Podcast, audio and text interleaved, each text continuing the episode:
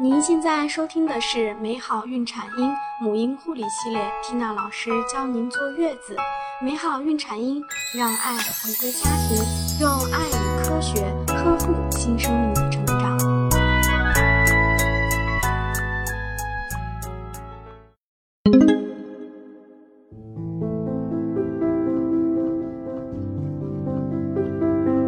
大家好，我是缇娜。我们今天来分享的主题是：母乳虽好，但不是所有的宝宝都适合。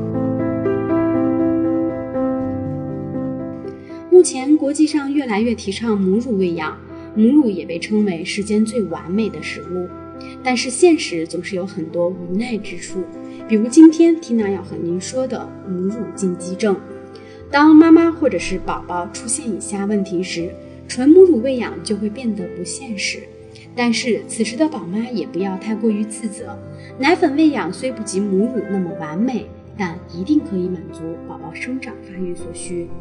那么究竟什么是母乳禁忌症呢？宝宝出现以下问题时，患有半乳糖血症的宝宝不能接受母乳喂养，患有苯丙酮尿的宝宝也不能接受纯母乳喂养。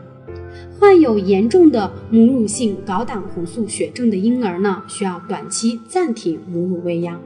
因为如果宝宝体内过高的胆红素短时间内无法排出体外，就会损害宝宝的脑神经，造成不可逆的后果。妈妈如果出现了以下的问题是：患有活动性结核病或其他传染病的妈妈，正在接受放射性检查或治疗的妈妈。接受抗代谢药物、化疗药物或一些特殊药物治疗期间的妈妈，吸毒或者是滥用药物的妈妈，乳房局部患有单纯疱疹病毒感染的妈妈，患有艾滋病病毒感染的妈妈，